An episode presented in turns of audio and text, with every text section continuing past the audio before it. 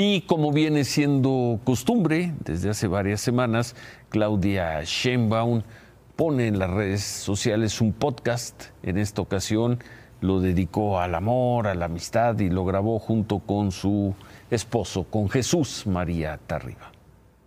Nos entendemos muy bien, hacemos muy buena química. Sí, muy comprensivo.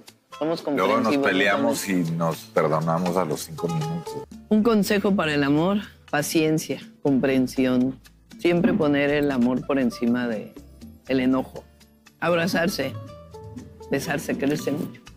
Evitar zonas tóxicas, ¿no? Por ejemplo, la competencia, la codependencia, evitar el instinto de dominio. Los celos. Los, ay, bueno, los celos es lo peor, lo peor del mundo. O sea, el no tenerse confianza, o sea, la confianza es importantísima en ambas partes. ¿no? Feliz 14 de febrero. En la tarde, Claudia Sheinbaum recibió constancia como candidata presidencial del Partido Verde.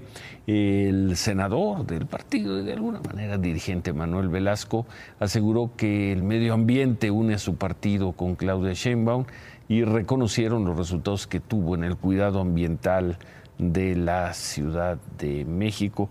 Por cierto, pues eso de que el cuidado ambiental la une con Claudia Sheinbaum, vamos a ver con quién ha unido el cuidado ambiental al Partido Verde. Vamos a ver, hace seis años, estaban los verdes, con José Antonio Meade, candidato del PRI, y los verdes fueron con él. Eso hace seis años.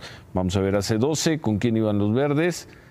Ahí está, Jorge Emilio González, y están con Enrique Peña Nieto. Vámonos más atrás, 18 años atrás, ¿con quién estaban las coincidencias ecológicas? Pues estaban con Roberto Madrazo, el candidato del PRI. Ahí está también Jorge Emilio Martínez. Y hace 24 años las coincidencias ecológicas estaban con el PAN, con Vicente los candidatos del Partido Verde. En esta ocasión, las coincidencias están con Claudia Sheinbaum. Por cierto, César, hablando de funcionarios de gobierno, César Yáñez, uno de los hombres que por mucho tiempo, muchos, muchos años, fue quizá eh, la persona más cercana en el mundo público, en la política, Andrés Manuel López Obrador, anunció que hoy dejó su cargo en la Subsecretaría de Desarrollo Democrático de la Secretaría de Gobernación para sumarse a la campaña de Claudia Sheinbaum. Interesante, muy interesante, pero los dos hombres de comunicación de los principales candidatos en la elección del 2006, estamos hablando de hace 18 años, regresan hoy, vamos a ver en qué posiciones. Hace 18 años, el hombre de la comunicación de Andrés Manuel López Obrador era César Yáñez.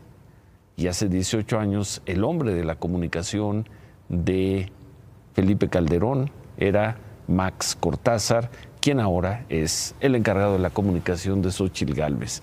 18 años después.